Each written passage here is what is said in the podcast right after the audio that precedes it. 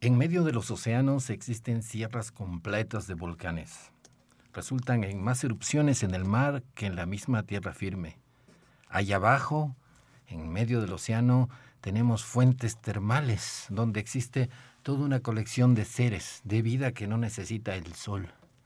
Este fondo de océanos está lleno de sorpresas, eh, conformado de roca de diferente tipo, de basalto delgadito, de 8 kilómetros apenas y abajo el magma.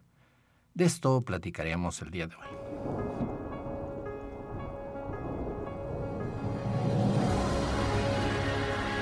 Radio Universidad presenta El espíritu de las montañas.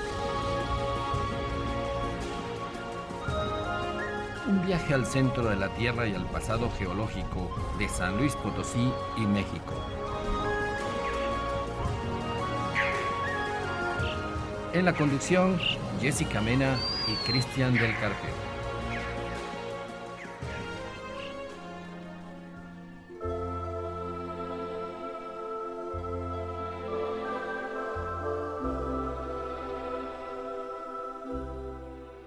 Buenas tardes, eh, domingo de exploración de volcanes de México, del mundo y en medio de los océanos, en el fondo del mar, imagínense.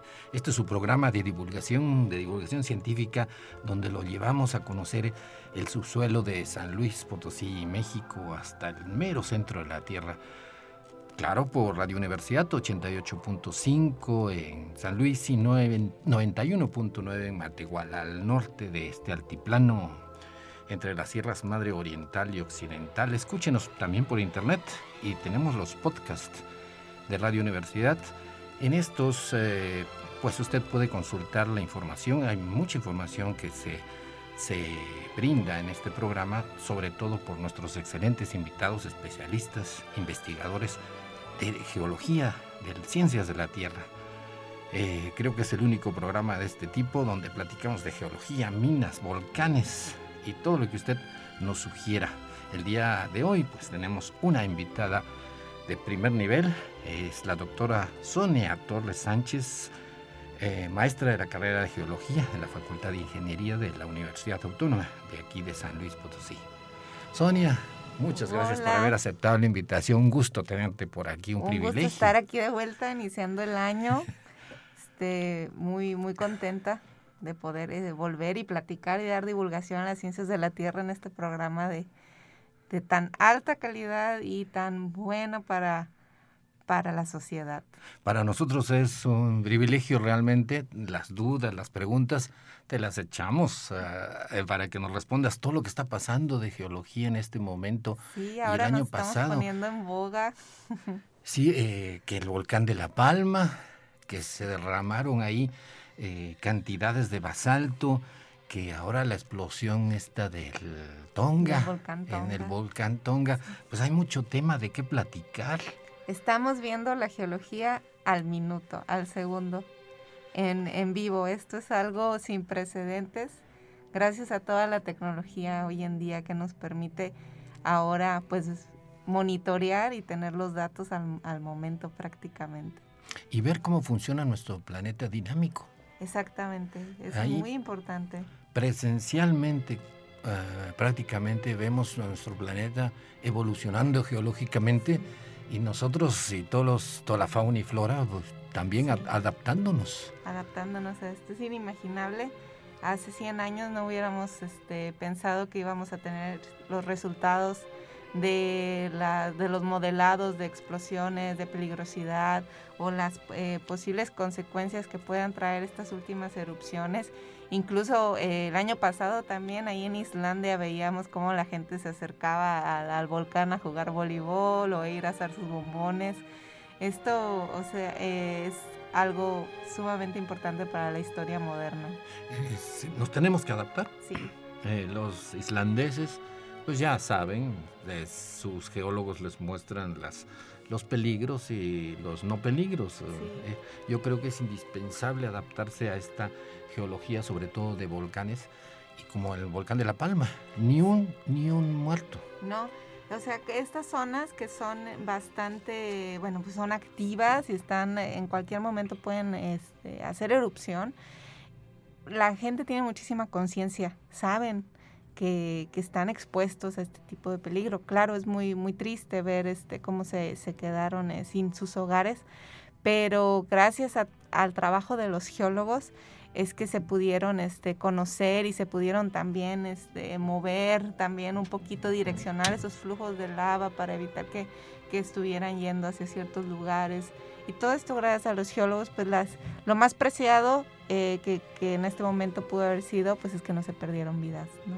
Ninguna víctima, gracias a Dios, y qué bueno, y gracias a los geólogos, claro, y la, la, la educación ambiental, la educación geológica de la gente.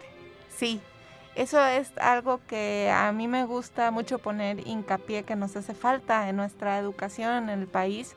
Eh, poder tener programas en donde se les dé divulgación a este tipo de, de, de, ciencias, porque, por ejemplo, España es uno de los países pioneros en esto, de que sus niños desde el kinder ya saben lo que es un volcán, saben, salen a, los lugares eh, geológicos eh, a ver el patrimonio geológico que tiene su país. Y esto no es nuevo, ellos tienen eh, varios años ya, décadas haciendo este trabajo de labor de divulgación y concientización del patrimonio geológico que tenemos todos los países. Ya no se dejan llevar ese público eh, geológicamente, ambientalmente culto ya no se deja llevar por tanta cosa que sale, que los que resulta que el magnetismo y que sí. los platillos voladores y no, que el planeta Ibiru. Y eso también lleva a que las personas tienen también una mejor manera de responder a estos eventos.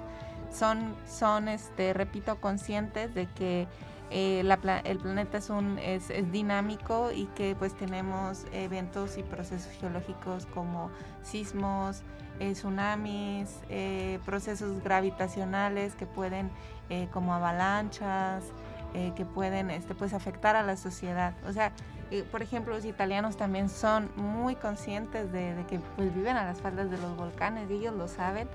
Y para ellos, pues incluso para muchas de las culturas y civilizaciones que están alrededor de los volcanes es un privilegio vivir al lado de, de, de ahí. Muchas ocasiones son sus deidades que los volcanes eh, tienen un, eh, su ceniza produce un suelo muy rico en nutrientes, entonces las, uh, hacer agricultura cerca de los volcanes es muy bueno. Es muy buena, son, da, eh, tiene tantos nutrientes por sus componentes minerales, Ajá. entonces generan suelos luego muy fértiles uh -huh. y es por eso que tenemos por ejemplo, las, eh, las vinícolas ahí, tenemos también eh, un montón de, de frutas y de, de, vegetales que pueden eh, darse sin muchísimo trabajo este, en el suelo, que también ese es otro tema que hay que, que cuidar el, el, el, suelo que tenemos. Sí, es eh, como un arma de doble filo. Uno sí. tiene excelentes campos de cultivo, se hacen ciudades cerca y pues el ciclo de los volcanes eh, ocurre y vuelve a erupcionar. Sí. Pero el día de hoy estamos platicando de, eh, de, de las dorsales, de, de, estas cordilleras, esas serranías que existen en el fondo del mar.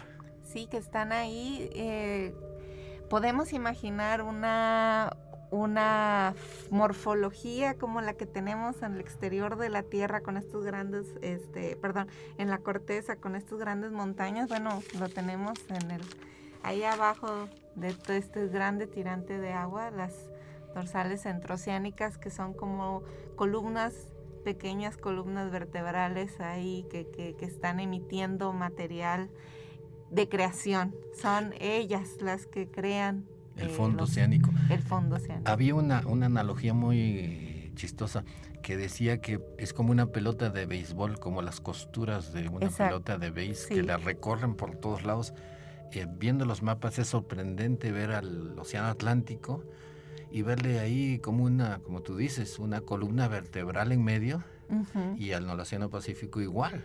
Sí, tenemos un sinnúmero de, de dorsales algunas que son estas dos que tú mencionas, eh, la del Atlántico y la del Pacífico, que son las más prominentes, las más grandes, pero también hay eh, dorsales pequeñitas que, que, están entre, entre pequeños eh, márgenes territoriales y, y, bueno, están creando y creando piso oceánico constantemente.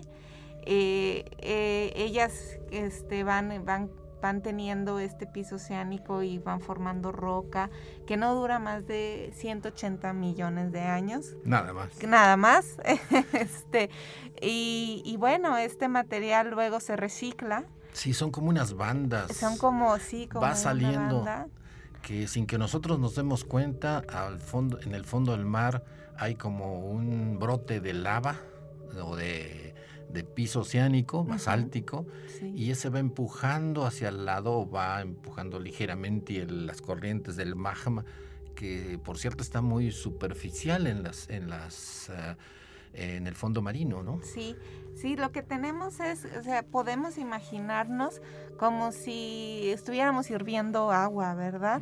Entonces empieza a llevarse a cabo el proceso de, de ebullición y vemos que esas burbujitas suben y bajan, suben y bajan. Entonces eso pasa muy similar como una analogía para entender en el, en el interior de nuestro planeta. Entonces eh, llega un momento en que ese material eh, va ascendiendo del manto hacia la corteza y sale a la superficie y ahí se derraman grandes cantidades de rocas de tipo basáltico y hay un material que se va, se va enfriando, ¿verdad? O sea, ese material eh, aunque va saliendo nuevo y nuevo, se va recorriendo y ese material que se va enfriando es un material muy denso porque está conformado por eh, rocas de tipo basáltico que a su vez se conforman por unos minerales que son densos. Entonces este eh, material luego al acercarse a los continentes que están este, cercano, pues se hunde y es cuando generamos los procesos de subducción. También se puede generar con, el, con material del mismo tipo. Este material que les comentamos que se está generando es lo que conocemos como la corteza oceánica. Y también podemos tener estos procesos de subducción de corteza oceánica con corteza oceánica o de corteza oceánica con corteza continental. Y eso a su vez luego genera de nuevo vulcanismo. Entonces, el vulcanismo se genera en una primera instancia y me genera estas lavas basálticas y luego cuando digamos que esa corteza oceánica pensamos que ya se hundió y se murió, no, revivió, se funde y entonces generamos luego arcos volcánicos en las partes continentales. O sea que, por ejemplo, aquí en México tenemos lo de la placa de cocos.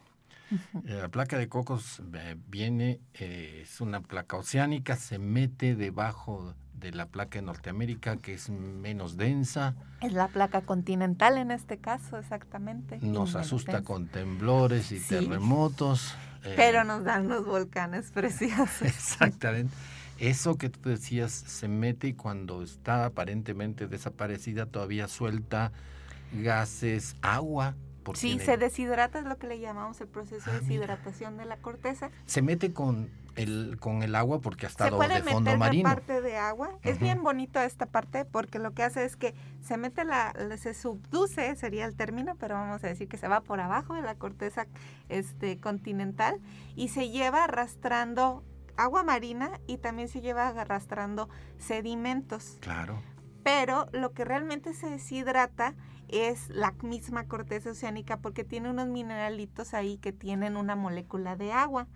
Y entonces, cuando vamos hacia la parte profunda, más o menos a los 150 kilómetros, se lleva a cabo ese proceso de deshidratación de corteza oceánica y esas moléculas de agua se sueltan y lo que hace que es como un catalizador, es decir, que lo que hace es que acelera el proceso de fusión de esas rocas y las funde y me va a formar un líquido. Y ese liquidito, como es muy denso, como las lámparas de lava, sube, sube, sube, sube hasta la, hasta la base de la corteza, funde la misma corteza y sube de nuevo, de nuevo, de nuevo y ya me puede formar vulcanismo. Entonces es un sistema muy complejo, pero muy holístico, desde la dorsal hasta el volcán como el Popocatépetl que tenemos. Como cuando uno está hirviendo, calentando la leche y de repente hierve y se sale y se derrama por ahí. Y se derrama, exacto. o sea que en los volcanes vemos la ceniza y todo lo que sale y a veces vemos unas nubes blancas. Es vapor de agua. Eh, muchos de ellos son eh, estos gases de vapor de agua principalmente. Eh, y esas grandes nubes blancas que, que, van, como son en la parte más eh, eh, puntual o más alta de la, de la columna eruptiva de esa nube que vemos, se van los elementos pues, más volátiles, que son más ligeros, y entonces eh, son los que se van luego hacia la hacia la estratosfera, troposfera en algunos casos. Y la ceniza cae. Y la ceniza por gravedad pues cae alrededor de, de las faldas del volcán. O sea, la placa de cocos, esa corteza que, se, que va entrando, viene de una dorsal. Sí, se originó hace unas decenas de millones de años, eh, por ahí frente al océano, comenzó a brotar y lo que decíamos, que se hace una, una banda sin fin. Eh, sí, hay algunas que datan 10 millones de años, 15 millones de años. Este, sí, entonces esa banda sin fin, como, de, como la de los coches, que sube y baja, sube y baja, lo tenemos eh, por alrededor de todo el planeta. O sea, no es... Muchas bandas sin Muchas, tenemos muchas bandas, como si tuviéramos muchos motores ahí, dando y dando y como dando. Como las caminadoras, ¿no? Como las caminadoras poner dos caminadoras juntas que estén sacando, sacando. exacto. Y sale el material así como para arriba. Este, y es lo que nos genera nuestro piso oceánico, que es, piso oceánico es una maravilla, es, vamos mucho a los otros, a los planetas y queremos ir hacia el universo, pero no hemos terminado de conocer las maravillas que tiene el piso oceánico, tanto en su composición rocosa como en, la vida y, bajo qué condiciones se da la vida en ese momento. Sí, es lo que dicen ya. Eh, hay cantidad de satélites en otros planetas, en Marte, en Venus. Le toman fotos que prácticamente ya ven en la Luna hasta el eh, lo que quedó de cuando aterrizó el Apolo 11. Ya mero van a ver las huellas de los astronautas. Y del fondo marino apenas se conoce, creo que el 5%. Sí. Eh, y eso porque han descubierto con eh, estos sistemas para detectar submarinos en la Guerra Fría comenzaron a descubrir el Titanic y los barcos que se hundieron. Sí, es la, la, historia nos lleva, bueno, ahí este de, de, detrás de, de, una catástrofe que fue la, la, segunda, la primera y segunda guerra, este, bueno, luego tuvo ahí este, sus avances tecnológicos y ya en lugar de utilizarlo de manera bélica, pues se fue utilizando eh, los buques, los barcos, los radares, sonares, pues para eh, aplicados a la ciencia, ¿no? Y, y eh, gracias a a una de estas eh, expediciones este, que tuvieron este, los estadounidenses, pues fue que nos dieron la primera imagen topográfica del suelo oceánico y también este, el descubrimiento de las fosas, como la fosa de las Marianas, que pues es la, más la más profunda. Cuando se mete una placa eh, marina debajo de una placa oceánica, debajo de la continental. Se, queda la barranca esa. ahí queda un espacio. Y que es una fosa. Es una fosa, sí. Y también en esa fosa, por más profunda que sea, de, de 10, 11 kilómetros, hay también animalitos. Sí, ahí hay una vida extraordinaria. Entonces el, piso marino o piso oceánico, pues es un, tema que, todavía hay muchísimo por, por hacer y por estudiar. Claro, con toda la vida, con todo lo que debemos meterle más interés científico al, nuestro océano que a tantos planetas. Y podemos también luego este, los procesos geológicos nos han podido dejar este, ver cómo es el piso oceánico aquí en la, en la superficie, así sin tener que irnos hasta abajo.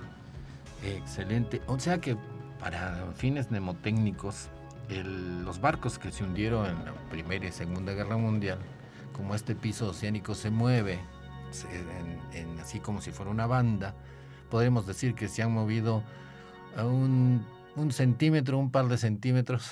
Sí. el movimiento para este para luego en, el mundo geológico puede hay hay dorsales que son lentas y dorsales que son ah, rápidas y hay un dorsales que bueno estas que son lentas lo que hacen es que forman montañas muy grandes topografías este más accidentadas y, las que son rápidas que tienen eh, velocidades de 9 metros eh, eh, de no, perdón, de algunos 3 centímetros por año. 3 centímetros por año, como que a uno le crecen las uñas, sí, es el ejemplo famoso. Estas que son un poquito más rápidas, este, lo que sucede es que tienen una topografía más plana, como valles. Ah, ok. Sí, entonces, o sea, sí, sí hay este, diferentes de acuerdo a la tasa de, de material que va saliendo. E, e, eso es eh, los movimientos de los, de los oceánicos. Y que también Em, hay fuentes termales. Sí, son esas zonas, además de, son maravillosas porque además tienen una riqueza eh, mineral este, y también riquezas térmicas, como lo mencionas. Como es una zona en donde asciende los magmas y esos magmas pues pueden tener temperaturas promedio, vamos a decir, de mil grados centígrados, se acercan a la superficie y pues este generan un choque ahí térmico y el, agua del fondo marino entra a través de pequeñas fisuritas y fracturitas que se generan porque el material está saliendo. Este, calienta esa, esa agüita que está por ahí en rellenando esos espacios y genera vapor, o sea, como si estuviéramos hirviendo agua ahí en, en la corteza genera vapor y genera los famosos eh, black smokers que le dicen en ah, inglés. Ah, los, sí, traducidos. la fuente, yo lo traduzco como si aquí en Michoacán o en varios lugares hay eh, aguas termales y así salen, así yo también me imagino. Y esas aguas termales de aquí es porque se acercan a, zonas calientes. Allá igual, ¿no? Allá igual, sí, es solo que pues está el, el océano. De Aguas termales en el océano. Sí. Lo curioso es que hay muchos animalitos en cerca de esas, de esas fuentes termales, fuentes hidrotermales. Se alimentan, les gusta mucho alimentarse. Como, bueno, por el tipo de roca eh, se generan también mineralizaciones ricas en fierro y en cromo, también algo en níquel. Entonces a estos animalitos que viven por ahí, que luego son como unos langostinos de río bien exóticos, por ejemplo, como cucarachitos, pero submarinos, este, se alimentan de esto eh, se, hacen precipitaciones de nódulos de fierro, de cromo, de níquel, como menciono, y ahí posteriormente luego esas zonas cuando están en, eh, son trepadas a la superficie pueden, pueden fungir como yacimientos minerales, pero la vida que, que, está ahí durante el momento en que está activo eh, está muy acostumbrada a esto, a altas temperaturas, a este nivel de, contenido mineral que pues sería bastante tóxico para un una persona. Para un animalito. Sí, para un animalito, incluso de más arriba en el tirante de agua, no podría este, vivir ahí. Estos animalitos generalmente están ciegos, son de colores como albinos, blanquitos. he visto como camaroncitos. Sí, que viven eh, ahí y están ahí chupando la, la, roca. Este, están pegaditos a las ventosas y están ahí viviendo bien, bien contentos. Como, como que comen sopa de roca. Sí, porque están ahí pues está calientísimo ahí. Sí, está súper caliente. Y nunca han visto la luz, no necesitan del sol. No. Si se apagara el sol, ellos dirían, ni se enterarían. Ni se enteran.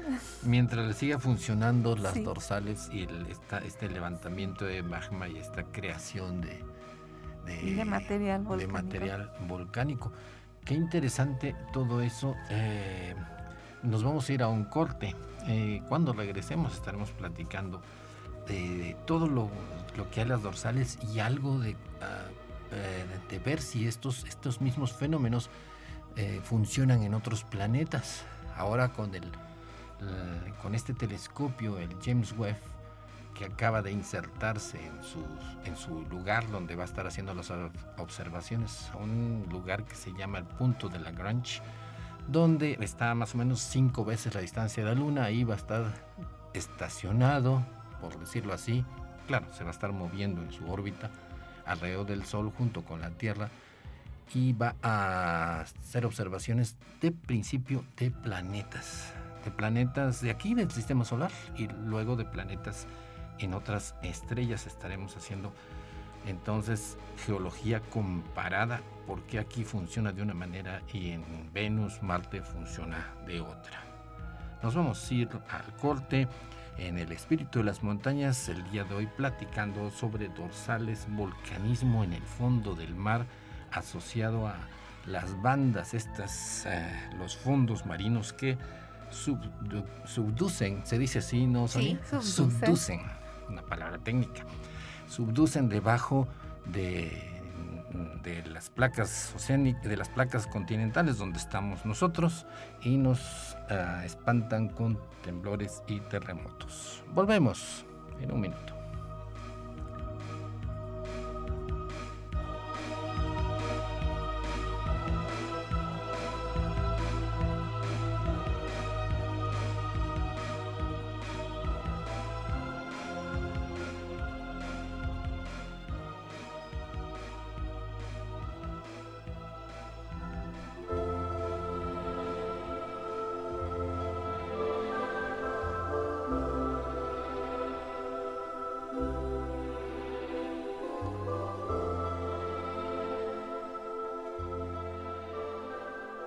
Estamos de regreso en su programa El Espíritu de las Montañas, donde lo llevamos a explorar los fondos de la Tierra, el subsuelo de México y el mundo, y el día de hoy el fondo del mar, donde resulta que hay tanta geología como en la superficie. Tenemos dorsales, que son las sierras, las serranías de volcanes, allí en el fondo del mar, donde hay erupciones y donde hay fuentes termales, donde viven animalitos de todo tipo en medios extraños, pero al fin y al cabo se ganan la vida, como todos los animalitos. El día de hoy, platicando con la doctora Sonia Torres Sánchez de la Facultad de Ingeniería de la Universidad Autónoma de San Luis Potosí.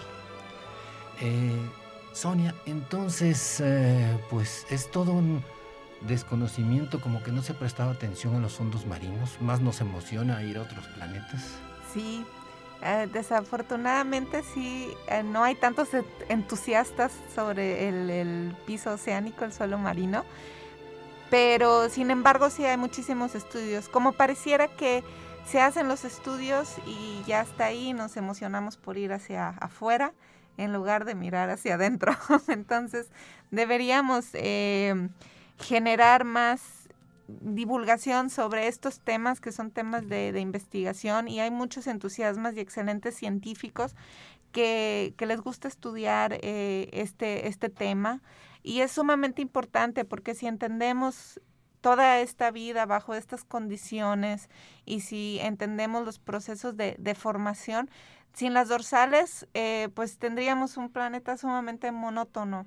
Eh, o sin las zonas de subducción tendríamos un planeta también muy monótono y tal vez la vida como la conocemos no, sería de la misma manera. Entonces, eh, entender las, las, dorsales, entender el vulcanismo que se genera en esta zona es muy importante para poder proyectar y prospectar lo que tectónicamente el planeta nos va a traer en, un futuro. Sí, comentaban, eh, hablando de planetología comentaban que Marte era un planeta que ya solo tenía eh, eh, magnetismo residual. No, no había, como se, tiene en la Tierra, un magnetismo tan intenso que desvía las ah, partículas ah, del Sol y que eh, al final termina protegiéndonos de alguna manera. Y, y, decíamos precisamente que ni en la Luna ni en Marte nos serviría una brújula. No, para nada. Eh, además, por ejemplo, qué bueno que, mencionas esta parte del magnetismo, las dorsales fungen también como unos eh, pues grandes imanes por ahí porque las, lo que platicábamos de estas eh, material fluido, que son las lavas que salen y forman el piso oceánico, pues llega un momento en que se enfrían y al enfriarse forman unas estructuras muy bonitas que se llaman lavas almohadilladas Eh, pero la composición de estas rocas son de, de, basaltos, que son unas rocas que son muy ricas en fierro y en magnesio, y a su vez genera pues ciertos minerales eh, que pueden ser plagioclasas, que pueden ser olivinos, piroxenos, pero también generan eh, minerales del grupo este, de la magnetita y entonces estos se magnetizan o se, se, se quedan, atrapan eh, la dirección del campo magnético de ese momento en que ah, se ya, o sea que, según lo entiendo, a ver, erupciona la, la lava en el fondo del océano, eh, se, se, suma a esta banda y en el momento que se enfría, pues el cristalito de metal termina apuntando al norte de, al norte Ah, sí, al, norte magnético que tenemos, en, del campo magnético que está en ese momento. Entonces, hemos podido entender... Como una brujulita... Como unas pequeñas brújulas. Exacto. Una brújula fósil. Una brújula fósil. y, y, así es como hemos entendido que el campo magnético de la Tierra ha cambiado a lo largo del tiempo. Y eh, eh, cuando tengan la oportunidad de ir hacia una tabla del tiempo geológico van a ver que está muy bonita y que tiene colores y que tiene este, segmentos con edades y todo. Pero hay luego las más eh, modernas, tienen unas banditas blanco con negro alrededor que pareciera como un código de barras. Bueno, pues sí es un código de barras, pero del magnetismo de la Tierra. Es decir, que en, esos, en ese tiempo ha cambiado de, de dirección. O sea, en un momento dado, el unos cuantos cientos de miles de años atrás, el norte estaba en el sur. Sí, estaba, estábamos al revés. Entonces, eh, si uno le diera una brújula, va, viaja en el tiempo y a estos nuestros antepasados. Hay que avisarle. No, nuestros antepasados les, das les dábamos una brújula para que se orienten y regresen a su cueva. Resulta que los mandábamos al sur, bueno, en vez de al norte. Sí, habría que avisarles ahí en la brújula, chécate esta tabla para ir el tiempo para que sepas dónde está el norte en ese momento. Entonces, efectivamente, ahí está la evidencia, la prueba de que nuestro campo magnético se invierte. Ahí está la prueba. Es una prueba factible que, en el fondo del mar. Sí, la tenemos ahí. En, en, el fondo marino. O sea, en este momento todas estas lavas que se están formando y cuando se enfrían se van a, van a atrapar el campo magnético de, de, este tiempo. Sí. Y en un millón de años puede... Podría cambiar. Bueno, eso es algo que, que también, o sea, podría no podría realmente como predecirse de manera exacta, pero este sí cambia. O sea, a lo mejor en un millón de años o en 10 millones de años puede, puede cambiar. Y, y ahí es donde también vamos a tener un cambio este, nosotros como especie. Sí, ya no estaremos como este. ¿Quién sabe qué especie ¿Quién está? sabe qué esté Espero que haya muchos, muchos cambios en la cultura de nuestra especie tan bárbara a veces, con la ciencia, con la ecología, con la naturaleza. Sí, con la naturaleza. lo curioso es que entre más se conoce de la naturaleza, eso también decían los astrónomos de de este telescopio que se ha instalado allá en, el espacio que nos va a dar increíble información, decía que mucho del, entre más se conoce el universo, más se valora la vida. Exactamente. Y que nosotros estamos imbuidos de publicidad de eh, tecnología, modernismo, entre comillas, modernismo, y que en realidad lo que dice la ciencia es que hay que valorar a los animalitos, a la vegetación, al océano, a nuestro planeta, porque no hay otro igual. No, hay otro igual. Este, ahora tenemos un, yo creo que eso es la tendencia que, que, se trata de fomentar y que se ve en, en las nuevas generaciones, en nuestros eh, tan excelentes estudiantes que tenemos en todas nuestras carreras de la universidad.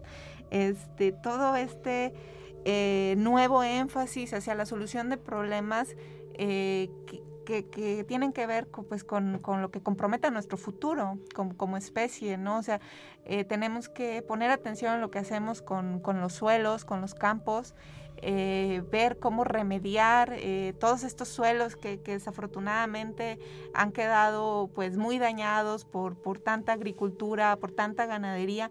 Ya empieza a haber por parte de, de algunas este, compañías pequeñas o de ganaderos y agricultores esta mentalidad sobre qué hacer, ¿no? Y ahí es donde nuestros jóvenes están ahora entrando con muchas nuevas ideas, en, eh, especialmente eh, en, la, en, la, ingeniería, porque pues hay que diseñar este, técnicas, hay que diseñar este, instrumentaria que, nos ayude a, reforestar, que nos ayude a, a tener actividades que necesitamos como especie para nuestra supervivencia, pero más eh, sostenibles y amigables con, pues, con el ambiente, ¿no? Entonces, Sí, los astrónomos decían, ahora que está en boga esto del telescopio, de que y si hay algo seguro, es que hay vida por alguna parte, porque son billones y billones de estrellas.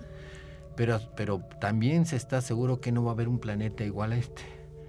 Eh, la evolución y la evolución geológica y la evolución biológica son como eh, cosas que pasan una sola vez. Sí, es como cuando a las artesanías, ¿no? O sea, que, tenemos a, al artesano que él hace su, su obra y aunque haga o trate de hacer la misma, como es artesanal, no, no le va a salir igual. Vamos a ver que a lo mejor si nuestra figurita a lo mejor tiene un ojo más chiquito, más grande, o ligeramente el color cambia, es porque se creó una vez. Eh, y los procesos son únicos en ese momento porque esas condiciones que se dieron son únicas. Y, la Tierra nos lo dice, la Tierra es un planeta que se está, su núcleo se está enfriando lentamente, no se alarmen, este, muy lentamente. Entonces, incluso ya no tenemos las mismas rocas volcánicas o intrusivas, han ido cambiando ligeramente a lo largo de la historia del planeta y también lo ha hecho la atmósfera. Entonces, eh, van de la mano, tanto la, la, evolución de la corteza como la evolución de la atmósfera va de la mano. ¿Y qué está en medio? La, vida. entonces, estamos ahí. La composición de, del agua también, su temperatura también ha cambiado. Entonces son momentos únicos que nos van llevando. Estamos eh, como una cadena, pero no podemos replicarla de, de una manera tan sencilla o tan repentina que suceda este, que seamos igual en, otro lugar. Bueno, ya luego habla, hablaremos de, de otro tipo de cosas, pero en realidad este, es complicado. No debemos de vivir con esa eh, imagen de querer ir a otro planeta para obtener recursos, sino más bien hagamos con lo que tenemos aquí y remediemos lo que tenemos aquí ahora, ya, ahorita ya no, ya no hay que pensar en el mañana. Ya no hay tiempo. Ya no hay tiempo. Ahorita la responsabilidad ya yace en cada uno de nosotros, entonces tenemos que tomar manos a la obra y, salir adelante. Sí, la vida y obviamente nosotros son, somos producto de muchísimas, pero realmente muchísimas eh, eventos casuales o eventos como que si no cayó ese meteoro en en eh, eh, Chicxulub, en, eh, estarían aquí dinosaurios, a lo mejor inteligentes, ¿no? Sabre, sabre, no tendríamos también este todo este cambio, también generó un pequeño cambio climático, entonces, claro.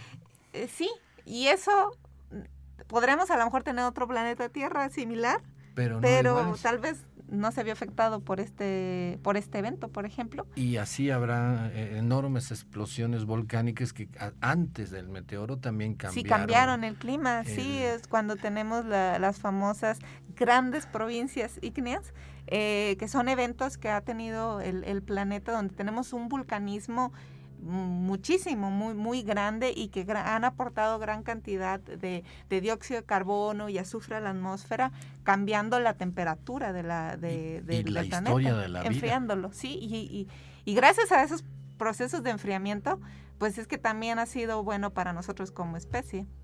Claro, al final el que se saca la lotería dice, ¿qué hice para sacarme la lotería? Si no hubiera habido, me hubiera parado en ese alto, no le hubiera comprado el boleto al, al que vendía y si hubiera desayunado más rápido. Eh, son casualidades. es, una cadena de eventos. Que no va a volver a pasar. No. Y muy me gustó eso que decía este astrónomo, de que eh, seguro que hay vida, pero imposible a que haya una vida idéntica a la de la Tierra. Si hay algo seguro, es que no son como nosotros. Exacto. Y, y es única y la tenemos que cuidar. Sí ¿Qué, qué, qué relacionado está todo con todo? Sí, todo. La geología no solamente son minerales, ni montañas, sino también incluye la vida y no se diga en la paleontología. ¿no? Sí, ahí es, uy, ese es otro tema. La paleontología, el estudio de los fósiles. ¿Y cómo, cómo es la nueva generación? Yo eh, en biología soy de una generación muy pasada. ¿Cómo son las nuevas generaciones de, geólogos actualmente?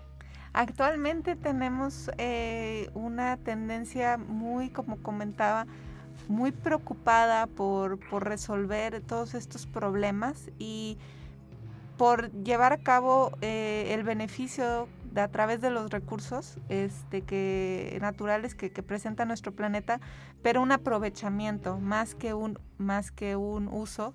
Eh, sin, mirar hacia lo que puede pasar, sino más un aprovechamiento en el cual sea un win-win, ¿no? O sea, que ganemos tanto nosotros y como que la naturaleza no se vea afectada. Hay esa conciencia. Sí, ya. ya, ya, está muy claro en, en Ya no es que encuentro una mina y mm, desaparezco el cerro para sacar rápido. Para sacar material, sino más bien, ok, también la forma, también este, en el desarrollo ingenieril este, se ve cómo se busca, bueno, la obtención de, de, este material para sacarlo de una forma que no sea que no sea tan contaminante o de verdad que ni se que se trate que el impacto sea muy, muy mínimo.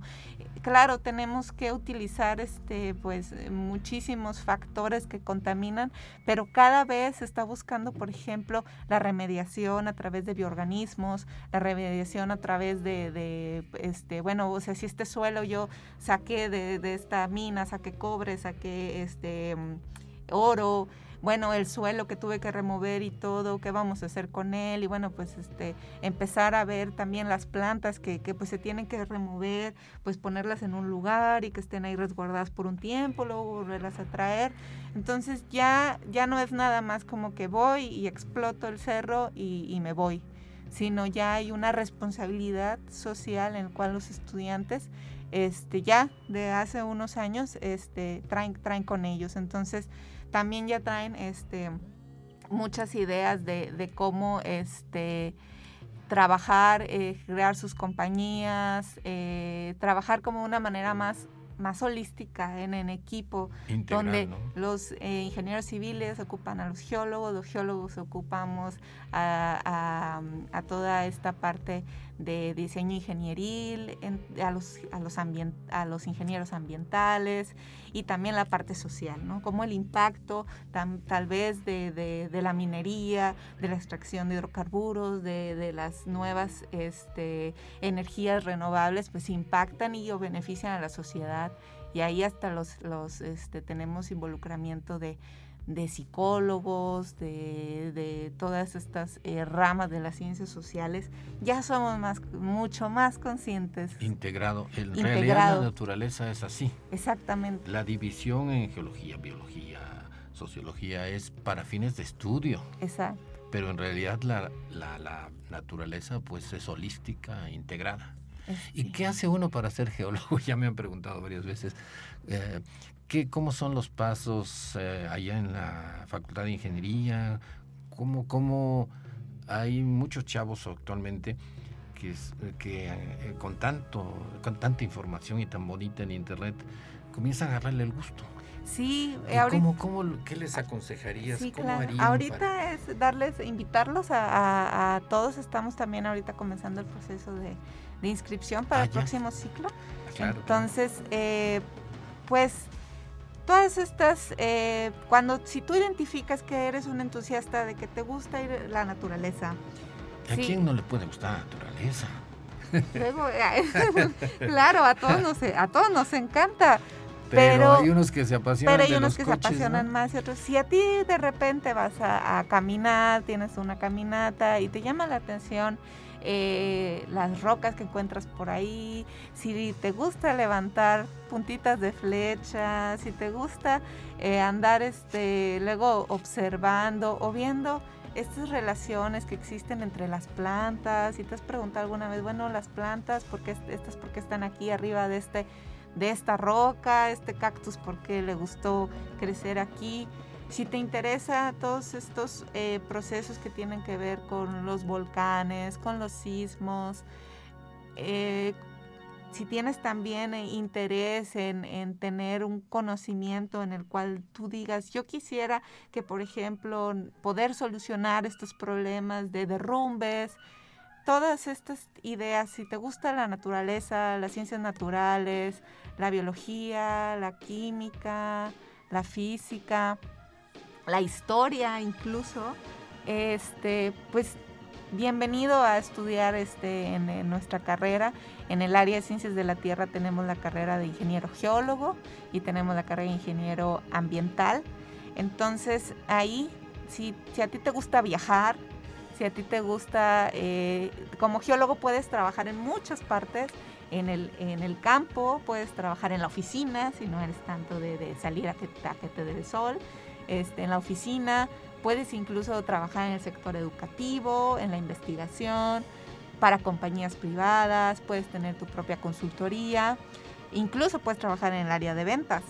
Entonces, eh, si tienes ese gusto por las ciencias naturales, eres un excelente candidato para estudiar ingeniero geólogo. Y los invitamos ahorita que estamos este, abiertos. Eh, y si ya eres ingeniero geólogo quieres estudiar más, pues los invitamos a que estudien un posgrado. También en la Facultad de Ingeniería tenemos posgrados de mm, la maestría en, geología aplicada. Entonces, pues adelante. Es, esto es algo que siempre ha tenido área de trabajo y no va a ser la excepción en un futuro. Esa es una carrera que en garantía tienes un, un trabajo, como les digo, desde la forma tradicional hasta una forma reinventada, porque hoy en día eh, cada vez tenemos más conciencia hacia cómo es que funciona nuestro planeta. Sí, la geología es amplia, vivimos en un país de una geología muy compleja. Bastante, México es un rompecabezas. Sí, geológicamente hay, por ahí un, que es el continente de Oaxaca, ¿no? Sí que por ahí es chiquito, pero continente. porque se formó por, por ahí. Es un enigma realmente. Sí, es de las zonas más antiguas de, de, nuestro país, o sea, más de alrededor de mil millones de años, se imaginan. Imagínense todo lo demás. Tener, Sí, y hacia el área del noroeste tenemos rocas todavía más antiguas. Los dinosaurios aquí en Chihuahua. Sí, somos un, un aquí todavía toda una vida. Este, eh, y San Luis no se queda atrás. No, San Luis. Eh, el turismo, mire, el turismo geológico, eso es lo que yo quería tocar. En Estados Unidos, ir a una zona geológica es como ir a Disneylandia. Sí, todos esos parques, eh, como Yellowstone, por ejemplo. bueno, pero y en México también lo tenemos. Eh, tenemos todas estas áreas que son sumamente llamativas y, San Luis es un estado de, volcanes, como en la zona de la Joya Honda.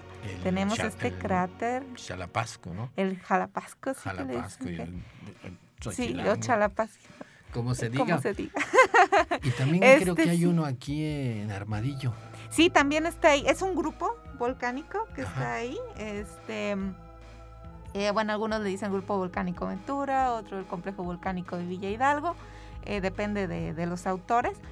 Este, pero sí, es un campo volcánico ahí de pequeños eh, jalapascos o cráteres de tipo mar, que es como... Con doble A. Con doble A, mar eh, que representan este, erupciones volcánicas muy violentas. Y, ahí está, y es una zona eh, que, no está totalmente inactiva, o sea, no, no, con esto no alarmar de que va a haber una erupción gigante, sino más bien de que pues como fueron zonas por donde hubo vulcanismo, pues por eso luego de repente sentimos nuestro, los, los terremotos que, tienen el, su actividad este, en, la costa, pero que acá se pueden luego sentir. O sea, son zonas que son jóvenes en vulcanismo y no se han descartado como totalmente inactivas, ¿no? O sea, pero al hablar de actividad, pues hablamos de actividad tectónica. Ahí está. Entonces, nuestro estado es un estado en el cual hay muchísima geología y una gran tradición por la geología. Entonces, también, o sea, nuestra carrera es una de las, bueno, es la única carrera acreditada a nivel internacional, a nivel europeo. Ah, y nacional. Entonces, eh, vale mucho este, el esfuerzo y la pena y bueno, no es pena, es un gusto estudiar por acá. Y, y, también está el Servicio Geológico Mexicano. También tenemos aquí instalaciones de sí, México es un país de mucha geología, de minas, no se diga el petróleo, eh, diferentes minerales. Sí, claro, es, una excelente carrera. Es un excelente campo de mm, trabajo. Eh, hay que ingresar a la página de la a la página de la Facultad de Ingeniería de la Universidad Autónoma de San Luis Potosí y ahí podrán también ver eh, una pestañita que dice Área Ciencias de la Tierra y ahí van a encontrar información o con una servidora directamente al correo sonia.torres.uslp.mx a las órdenes si tienen interés o si requieren información o ver nuestras colecciones este, de rocas y minerales son siempre bienvenidos. Perfecto, lo pondremos en nuestra página de Facebook y si no, pues escuchan todo el programa en, los podcasts. También están los aficionados, hay ah. aficionados a la astronomía, la biología marina, la geología.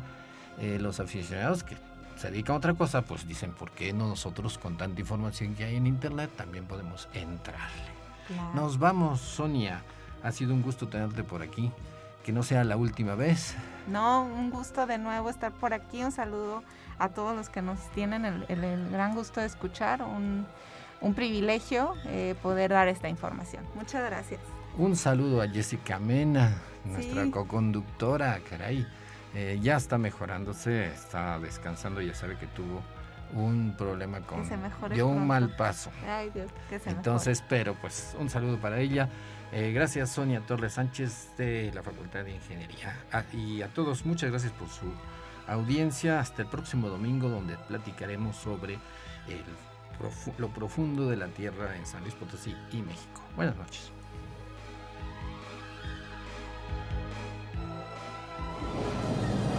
Radio Universidad presentó El espíritu de las montañas ha sido un viaje al pasado geológico de San Luis y México. Lo invitamos el próximo domingo en punto de las 6 de la tarde, aquí en Radio Universidad. En la conducción, Jessica Mena y Cristian del Carpio.